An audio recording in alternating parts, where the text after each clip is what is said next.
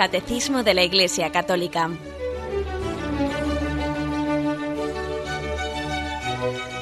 Un programa dirigido por Monseñor José Ignacio Munilla, Obispo de San Sebastián.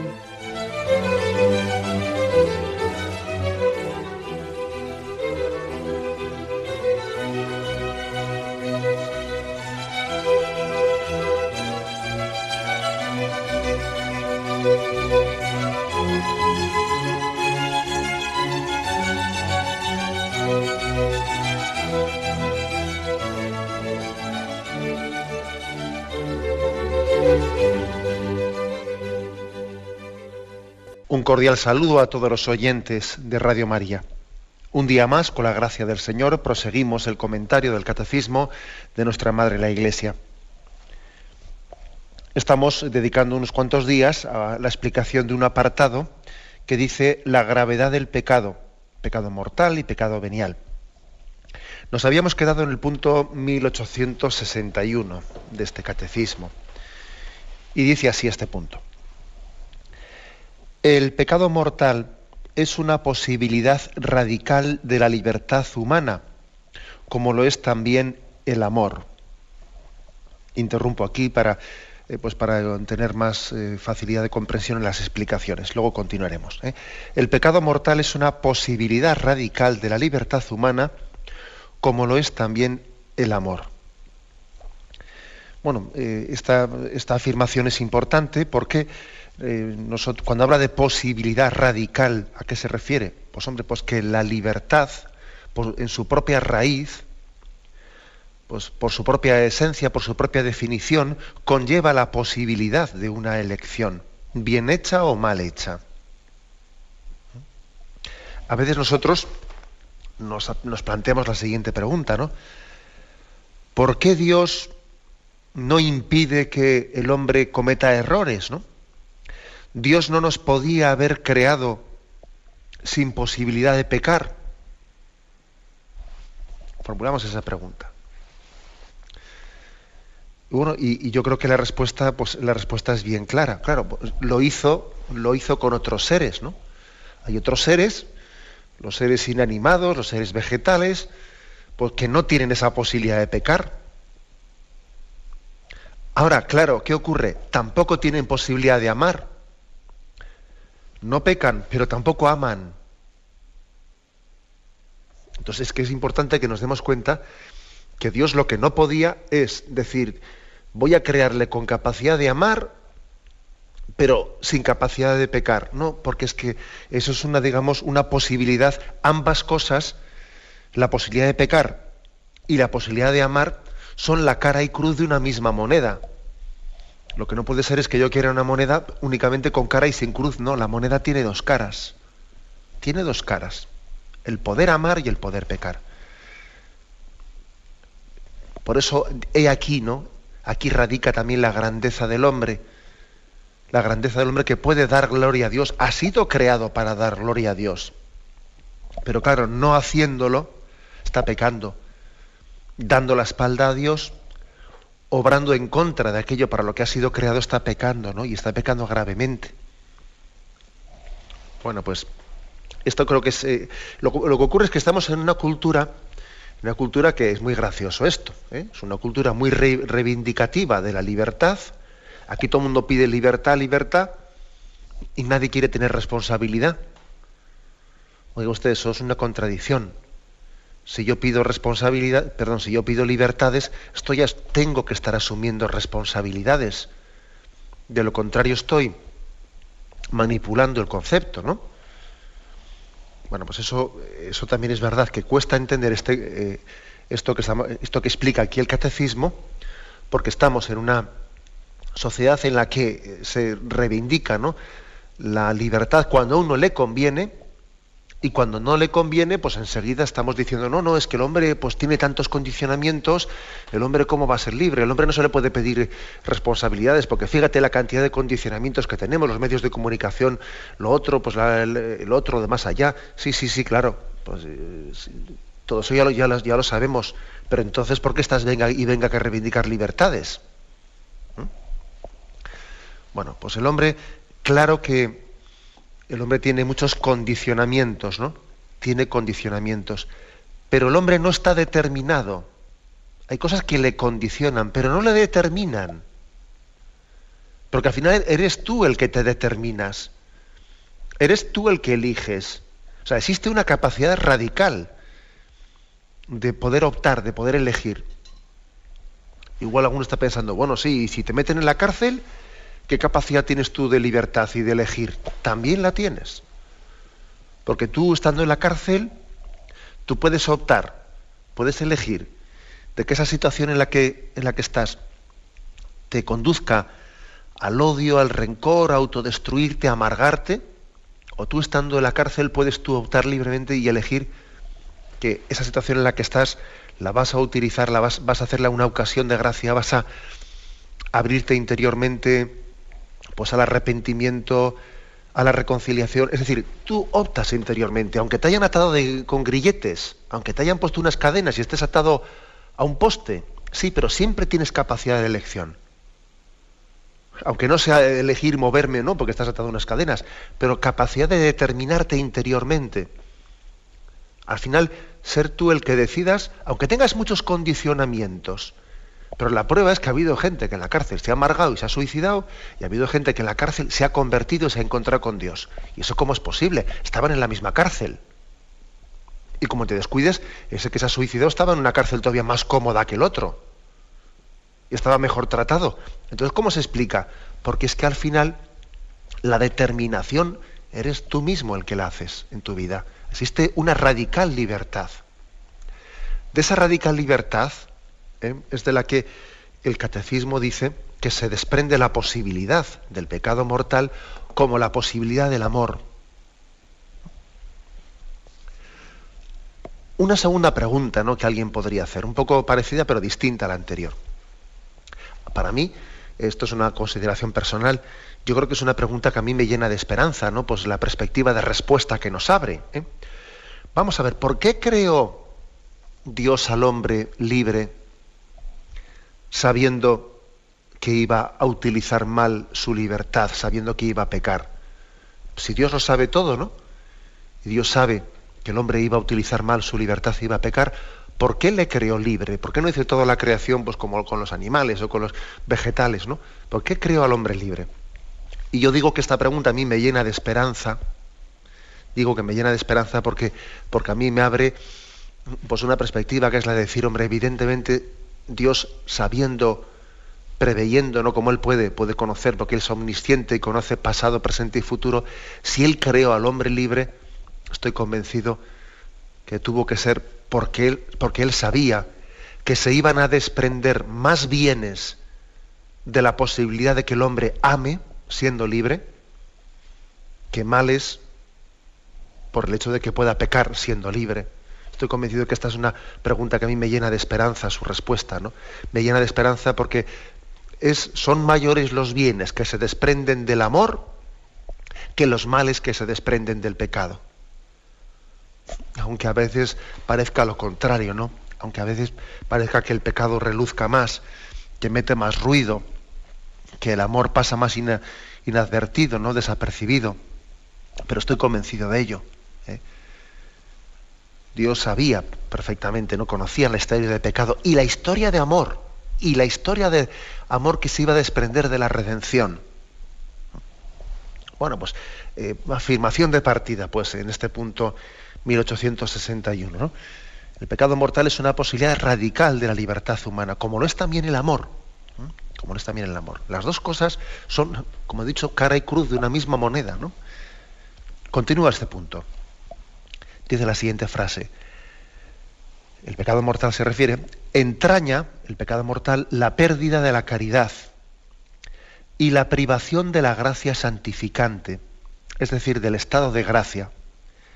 Si no es rescatado por el arrepentimiento y el perdón de Dios, causa la exclusión del reino de Dios y la muerte eterna del infierno. De modo que nuestra libertad tiene poder de hacer elecciones para siempre, sin retorno. Sea, del pecado mortal se desprenden una serie de consecuencias, ¿no? Dice, pérdida de la caridad, de la gracia santificante, del estado de gracia, exclusión del reino de los cielos, muerte eterna del infierno, muerte eterna en el infierno. Eh, algo tuvimos ocasión de, explicar en programas anteriores. Hay que entender esto pues, en, su eh, correctamente. Yo me habéis oído muchas veces de que tenemos que tener cuidado de no interpretar el tema de la condenación como una especie de decisión externa a nosotros, ¿eh? algo pues, extrínseco, ¿eh? que incluso podía parecer caprichoso, aunque sí, aunque tenga algo, aunque Dios sea justo, digamos que es justo, pero bueno, parece como que entonces mi condenación o mi salvación depende de que el juez tenga manga más estrecha o manga más ancha, ¿no? Entonces, si es un juez más misericordioso, tengo más posibilidad de salvarme. Si es un juez menos misericordioso, tengo claro, entonces resulta que esa es la imagen que proyectamos en Dios. Eso es ridículo. Eh, tenemos esa imagen de la justicia humana y entonces, claro, que dependiendo del juez que te toque, así puede salir una sentencia u otra, ¿no? La cuestión está en manos del juez. Y claro, tenemos esa imagen de la justicia humana. Y ahí están los políticos peleándose a ver si somos capaces de recusar a un juez o a otro juez, ¿no? Con lo cual nos demuestran que la justicia no es imparcial, claro, la justicia humana no es imparcial. Y ahí todo el mundo intentando quitar un juez y poner el otro, ¿no? Para que así después la sentencia salga lo que yo quiero que salga, ¿no? Pero claro, esa es una imagen penosa, patética, de la justicia humana, que al final, eh, pues la sentencia depende no de la verdad o la mentira en sí misma, sino del juez concreto. ¿no? Bueno, esa imagen no podemos proyectarla en Dios porque haríamos de Dios una caricatura, una caricatura de Dios a imagen del hombre. la salvación y la condenación no depende eh, de un juicio arbitrario de nadie externo a nosotros. Es la, es la propia verdad, es la, es la propia mentira. El, eh, el catecismo habla de la autoexclusión. Es decir, el pecado mortal es una ruptura de la amistad con Dios. El pecado mortal supone una autoexclusión. O sea, tú no puedes tener amistad si no quieres tenerla. Hablando claro. O sea, Dios no puede hacerte que tú seas amigo si tú no quieres ser amigo, ¿no? Es como si un esposo le dice a una esposa, quiéreme. Y el otro dice, no, quiero quererte. Le dice, te obligo a que me quieras. No, no, no le puede obligar a que le quiera. El amor, el amor es libre. Por tanto, digamos que el pecado mortal es la autoexclusión del amor. Es la autoexclusión de la caridad. Por eso supone la exclusión del reino de Dios, supone la muerte, supone la muerte eterna el infierno. ¿Por qué? Porque el infierno no, no es que sea mandar un cuarto a alguien, te mando, métete en ese cuarto, no. El infierno es la autoexclusión, en el que uno, en el que Dios le respeta a uno la decisión que ha tomado de rechazar la amistad con Dios. O sea, en el, infierno hay también un misterio de respeto de la decisión de Dios al hombre. Hay una decisión que ha tomado el hombre que Dios respeta, que es su autoexclusión. por eso dice aquí, ¿no? Que, claro, es que el pecado, el pecado para explicarlo correctamente hay que entenderlo como que eh, en, su justa medida teológica, ¿no? Que es rechazo de la amistad, rechazo del amor, rechazo de una relación personal que Dios quiere tener contigo, pero tú puedes rechazarla. Existe esa posibilidad real de, rechazo. ¿no? También el Santo Padre, en la encíclica Spe Salvi, que, recientemente nos regalaba, pues un regalo también de encíclica, allí también él, él afirmaba ¿no? esa, esa posibilidad real de, exclusión.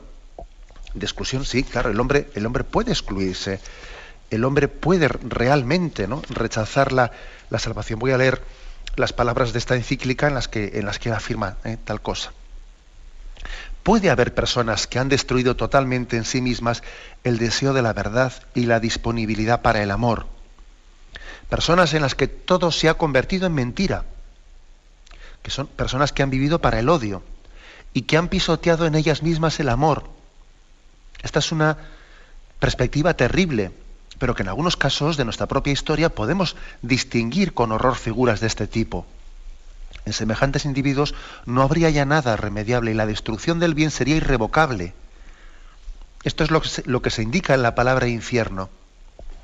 es, un, he leído un, pues un párrafo del punto 45 de la encíclica Spes Salvi. ¿eh? En la esperanza hemos sido salvados, la, encíclica sobre la esperanza de Benedicto XVI. Bueno, mm, por lo tanto, esta es la afirmación que hace el catecismo.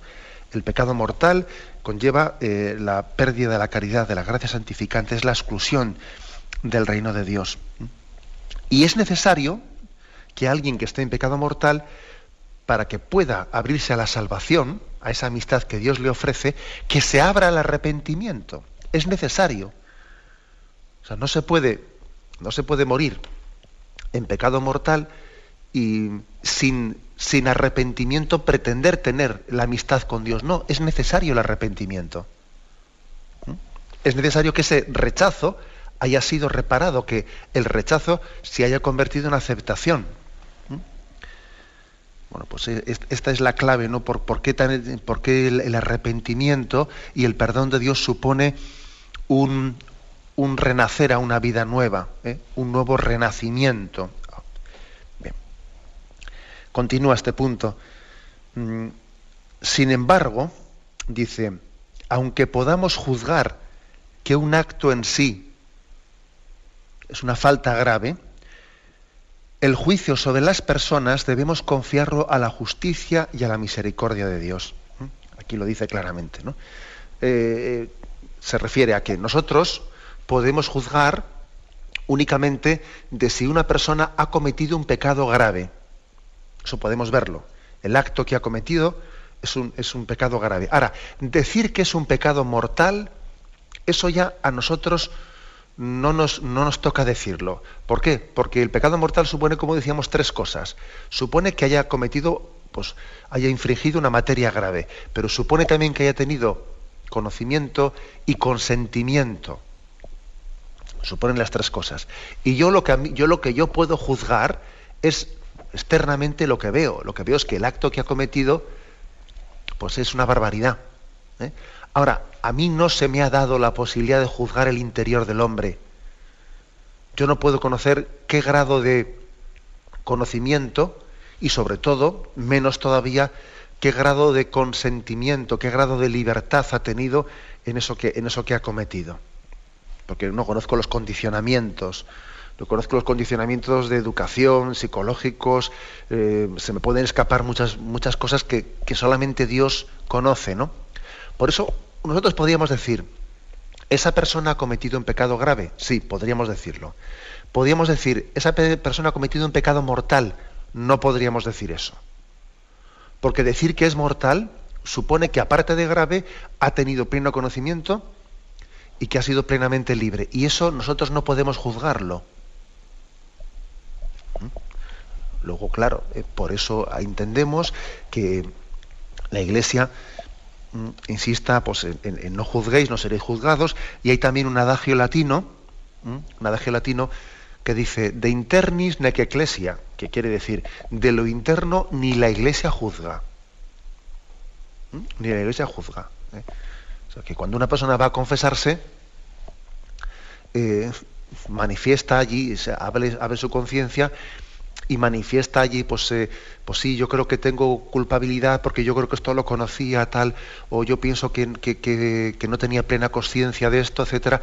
Bien, pero la Iglesia tampoco no, incluso cuando está perdonando los pecados, no da sentencias. Esto es, esto es venial, esto es mortal, esto es tal. Hombre, tal y como lo manifiesta el penitente, la Iglesia lo escucha, intenta dar un buen consejo, ¿no?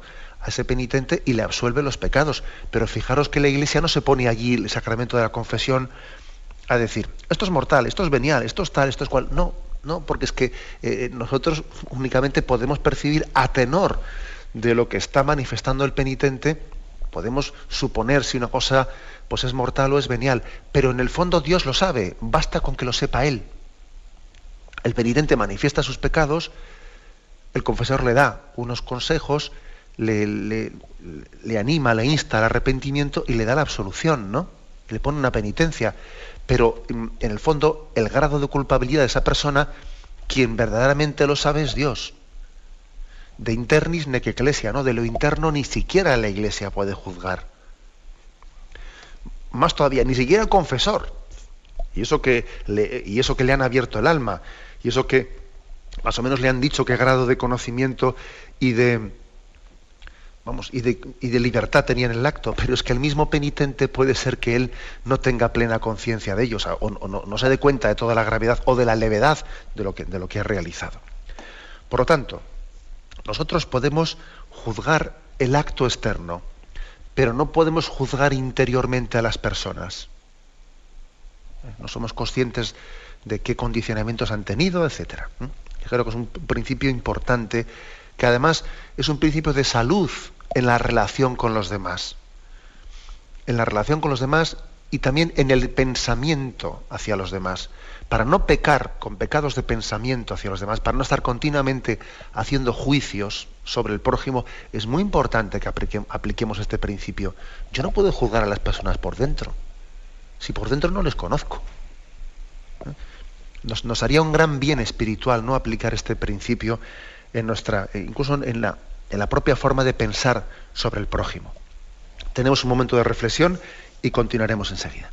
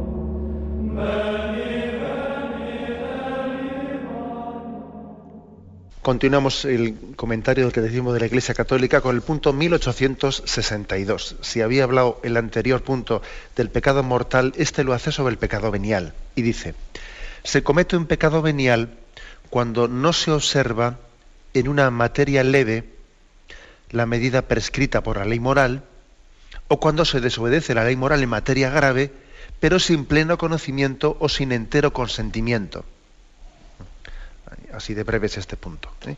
O sea, diciendo, el pecado venial se puede ser venial por dos, por dos motivos, porque la materia sea leve, aunque el conocimiento y la aunque la conciencia y la libertad ¿no? haya sido plena, aunque la conciencia y el consentimiento haya sido pleno, pero la materia era leve y entonces no puede ser un pecado mortal, es un pecado venial. Y también puede ocurrir que la materia fuese grave, pero que por falta de, conciencia o falta de, libertad, ¿no?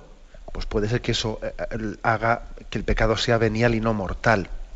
La falta de conciencia, la falta de consentimiento puede hacer que una cosa que sea grave, pues, pues sea un pecado venial y no un pecado mortal. Pues esta distinción nos lleva pues a entender eh, al hombre pues en toda su complejidad. Por supuesto que estoy seguro que más de un oyente estará pensando, puede ocurrir que haya pecados de materia leve que, han sido, digamos, mm, tan maliciosos, porque han sido hechos con plena conciencia y pleno consentimiento, ¿no? ¿Eh? Pues que al final sean más graves delante de Dios que otros pecados, ¿no? Que aunque tuviesen materia grave, pues eh, por la falta de conciencia y la falta de, libertad en la persona, pues eh, acaben siendo menos graves, ¿no? Pues eso sí, o sea, es decir, que pues eso puede ser, estar ocurriendo en la vida diaria. ¿eh? Pecados que aunque sin la materia sean leve, ¿no? Pero luego, pues el, grado de malicia tan grande con el que ha sido realizado, pues acaben haciéndolo más graves que otros, ¿no? Pues no sé, por ejemplo, se me ocurre, se me ocurre pues un pecado de que alguien eh, arrincona a otra persona, ¿no? O más bien, digamos, eh, arrincona a un conocido suyo, no le, eh, pues así, digamos, en una fiesta de sociedad o donde sea, más bien tiende a dejarlo en segundo lugar, no, no le presenta delante de los demás, le hace poco caso en la fiesta, lo que sea. ¿Por qué? Pues porque tiene eh, unos celos tremendos y porque tiene miedo de que esa persona le haga sombra, le quite a él el protagonismo y con esa, pues con una malicia grande arrincona a la otra persona para que él se quede. Bueno, pues en sí mismo la materia no parece grave, ¿no? Porque tampoco le ha hecho ningún daño objetivo así al otro, ¿no? Pero el grado de malicia con el que él procede, ¿no? De que nadie me haga sombra, que yo quiero ser el yo, yo aquí quiero ser el protagonista de todo, pues es grande, ¿no? O sea que puede ocurrir que haya eh, pecados que aunque tengan materia leve, tengan un grado de malicia, de consciencia y de bueno pues, y de intencionalidad, pues, pues bueno, pues que, que, ante Dios, bueno, mortales no van a ser, ciertamente, porque la materia es leve, ¿no? Pero ciertamente pueden hacer mucho daño a nuestra alma. Bueno, continúa el siguiente punto, en 1863. El pecado venial aquí da una serie de características. Dice, debilita la caridad, entraña un afecto desordenado a los bienes creados, impide el progreso del alma en el ejercicio de las virtudes y la práctica del bien moral. ¿Mm? Merece penas temporales, ahora hablamos de eso. ¿eh? Bueno, debilita la caridad, es un afecto desordenado a los bienes creados. Acordaros de que el primer mandamiento dice, amarás a Dios sobre todas las cosas.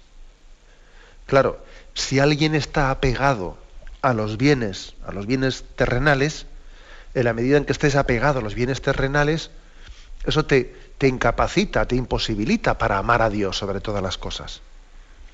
Y los pecados veniales en buena, en buena medida hacen esto. ¿eh?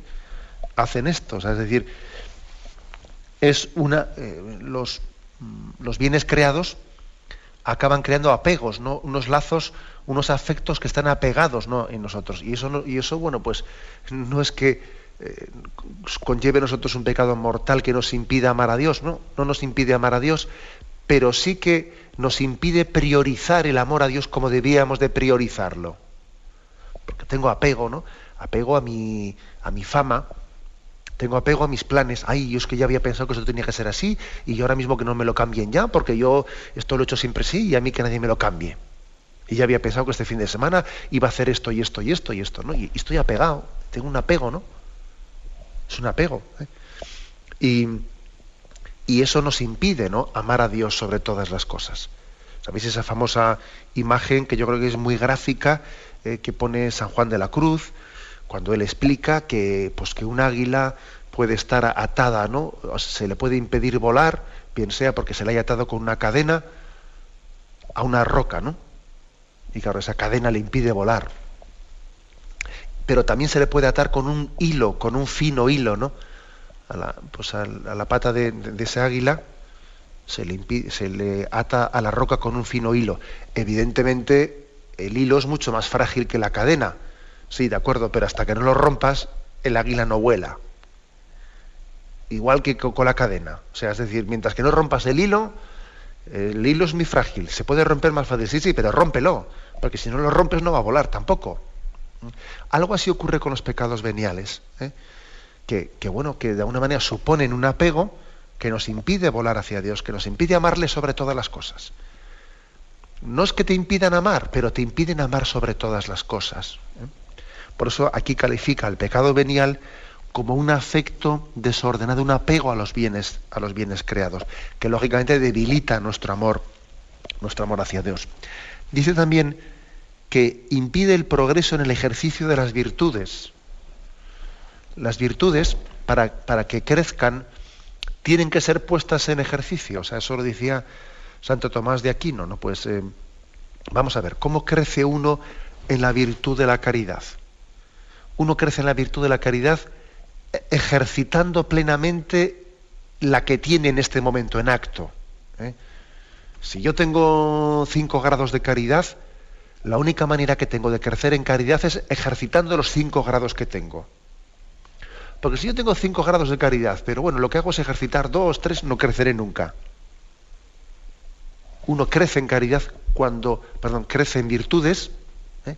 Ejercitando plenamente la capacidad que tiene de ejercerlas. De lo contrario, pues es como aquel, pues como aquel gimnasta, ¿no? O aquel deportista que bueno, él tiene ciertas capacidades, pero como nunca, como nunca eh, las, las, eh, las utiliza, lógicamente va perdiendo facultades porque él podía correr a cierta velocidad, pero claro, si no se entrena a esa velocidad, poco a poco va perdiendo esa capacidad.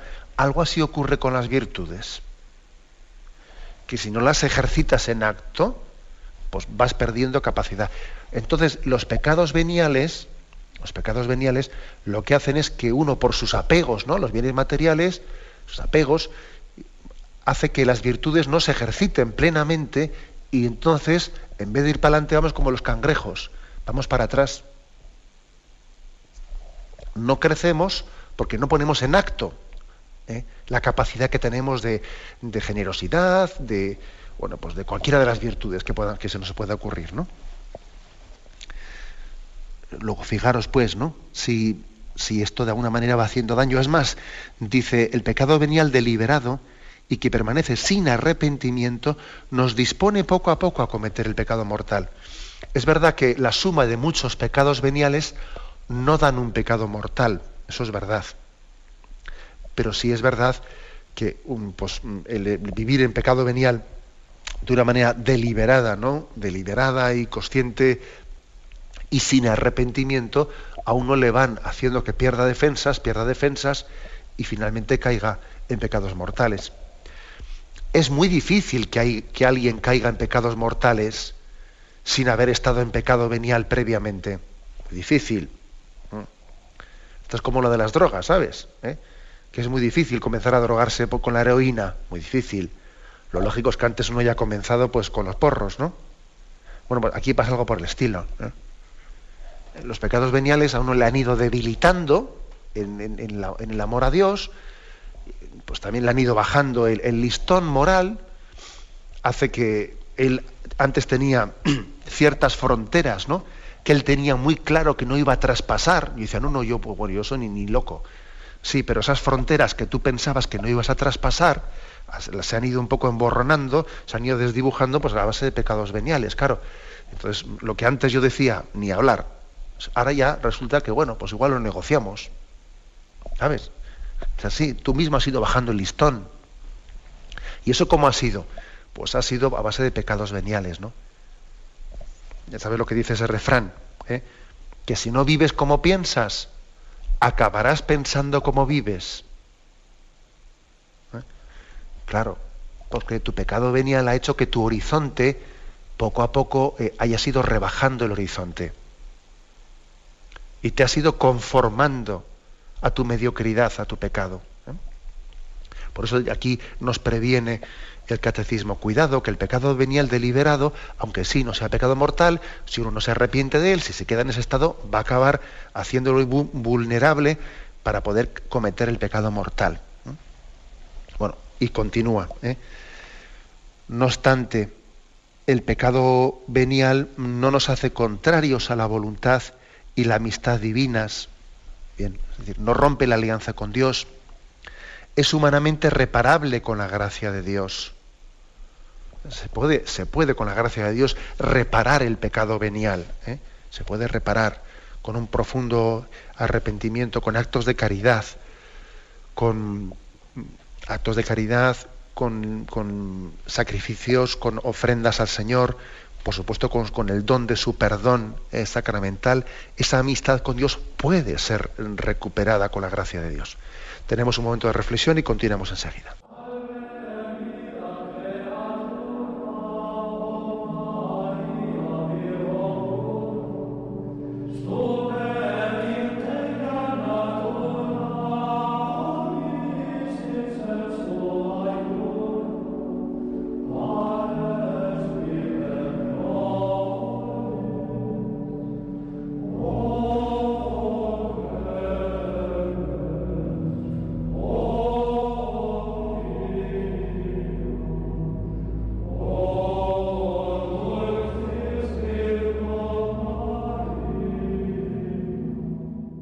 Continuamos explicando este punto 1863, en el que habla del pecado venial. Decía aquí que el pecado venial es humanamente reparable con la gracia de Dios. Aquí ha hecho una distinción de humanamente reparable. ¿El pecado mortal es humanamente reparable? No. El pecado mortal no es, humanamente reparable. O sea, tiene que ser eh, una gracia Em, especial de Jesucristo que nos, eh, que nos renueva, que nos regenere, que nos haga resucitar a una vida nueva. Es un regalo em, el de la regeneración, que exige el arrepentimiento, ¿no? exige la contrición, pero que además de la contrición supone un regalo inmerecido, porque es una amistad que vuelve gratuitamente a ofrecernos, porque se había roto. ¿eh? Luego, el pecado venial es humanamente reparable con la gracia de Dios, pero el pecado mortal vamos, es un regalo que, que, humanamente supera todas tus posibilidades y expectativas, ¿eh? el perdón del pecado mortal. ¿De acuerdo? ¿Eh? Esta distinción aquí es importante hacerla. Bueno, pues eh, aquí se cita un texto de San Agustín en este punto del catecismo. El hombre, mientras permanece en la carne, no puede evitar todo pecado, al menos los pecados leves pero estos pecados, que llamamos leves, no, los consideres poca cosa. Si los tienes por tales, cuando los pesas, tiembla cuando los cuentas. ¿Mm? Dice aquí, ¿eh? San Agustín, si tú tienes por poca cosa, cuando los pesas, tiembla cuando los cuentas.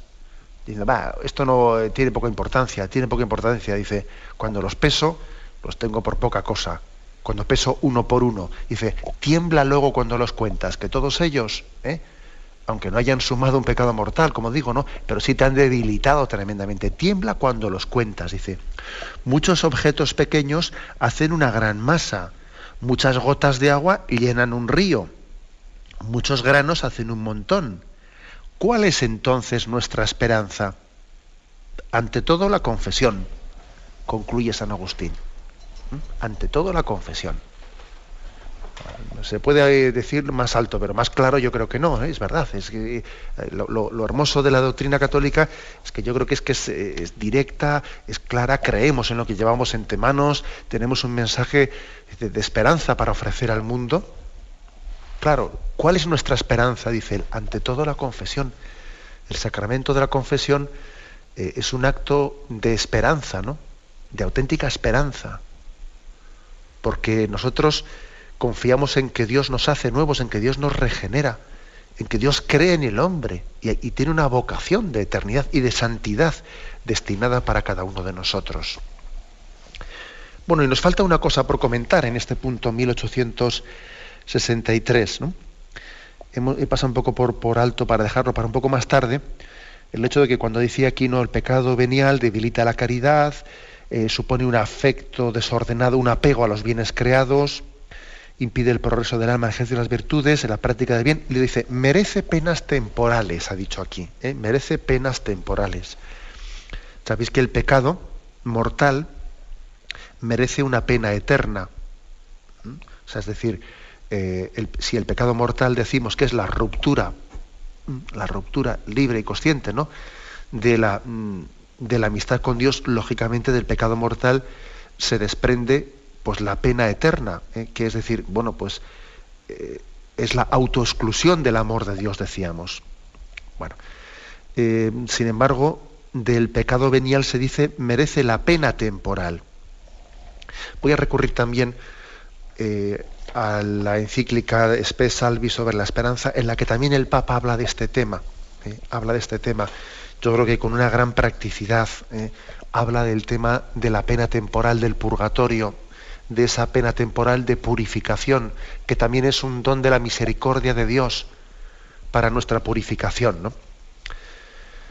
Después de que ha hablado del infierno o la posibilidad del infierno y del cielo, en el punto 46 de la encíclica, el Papa dice, no obstante, según nuestra experiencia, ni lo uno ni lo otro, se refiere a lo de ir al cielo directamente sin necesidad de purificarse, o condenarse en el infierno pues por la plena maldad del hombre, dice, ni lo uno ni lo otro son el caso normal de la existencia humana.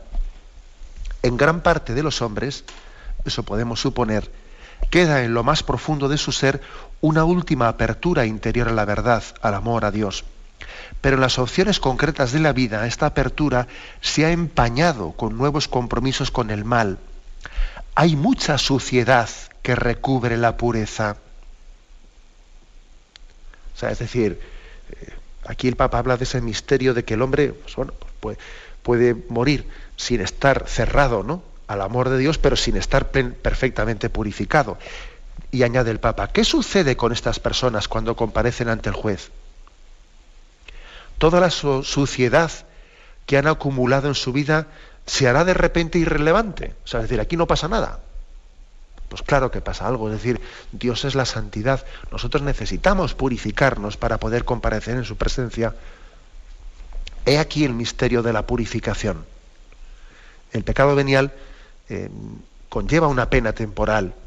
O sea, el pecado venial tiene que ser reparado, tiene que ser purificado. Y lógicamente tiene que ser purificado en esta vida, Dios quiera, ¿no? O en la siguiente. Y entonces existe un misterio de purificación, de que tenemos que purificarnos de nuestros pecados veniales.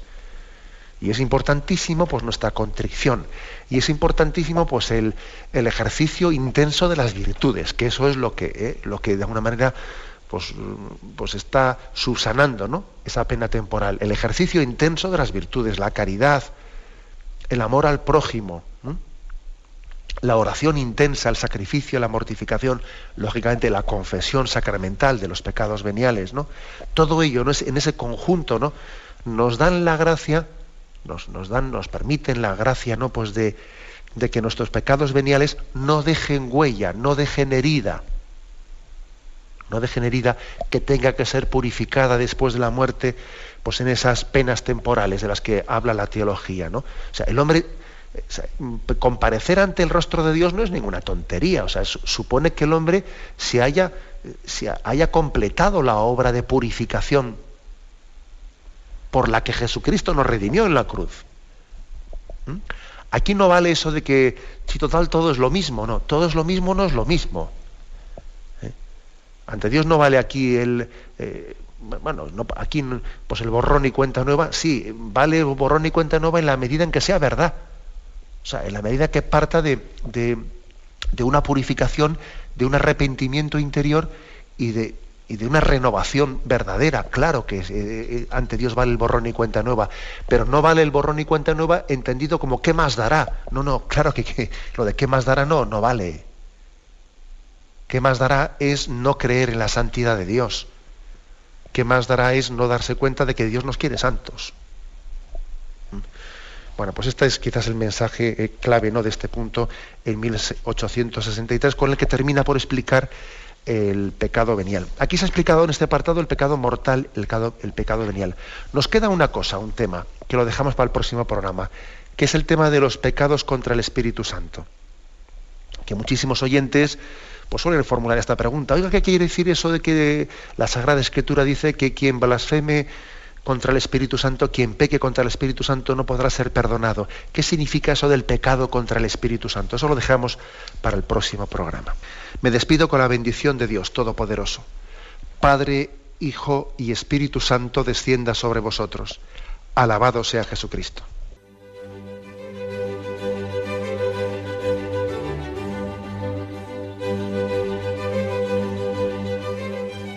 Finaliza el Catecismo de la Iglesia Católica, un programa dirigido por Monseñor José Ignacio Munilla, obispo de San Sebastián.